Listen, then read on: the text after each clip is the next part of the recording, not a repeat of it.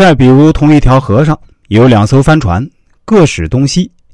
东行的船祈求刮西风，西行的盼望刮东风。老天爷也没有办法给两者都帮忙。那么，子天佑之，吉无不利，怎么理解呢？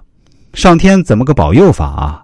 其实孔子已经回答的很好：“天之所助者顺也。”就是说，你如果按照宇宙变化的规律，按易经的道理，自强不息，做得合情合理，达到天人合一的境界，那就一切都是大吉大利。这个天不是另外一种神力，而是你自己的心。国际歌中唱得好啊，不靠神仙和皇帝，全靠自己救自己。人与人之间的相互帮助，也要以自力更生为主，争取外助为辅。所谓自助人助，自助助人，自利利人，皆是。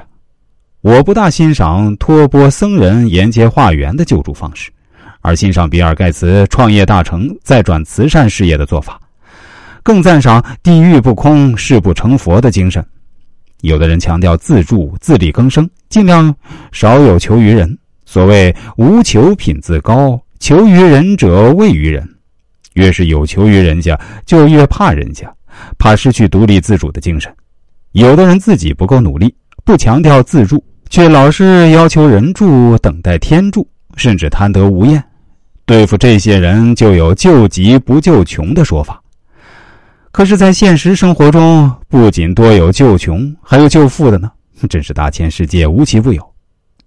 我们接下来谈谈《易经》中关于义与利二者辩证的关系的论述。在《易经》中，同一个字词往往有不同的含义、不同的解释。我们读《易经》时要注意仔细分辨。比如“义利之辩”，什么是义，什么是利，这两者是什么关系，就有多种解释。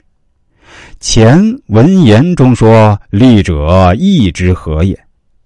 利物足以合义，这是一种解释。”系辞中说：“何以聚人曰财？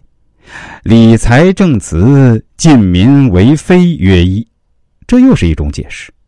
说卦论三才之道曰：“理天之道曰阴与阳，理地之道曰柔与刚，理人之道曰仁与义。”以仁义对举，仁慈仁爱似柔性，正义义气似刚性。这里的义可作正义来理解，与“尽民为非”曰义的含义相近。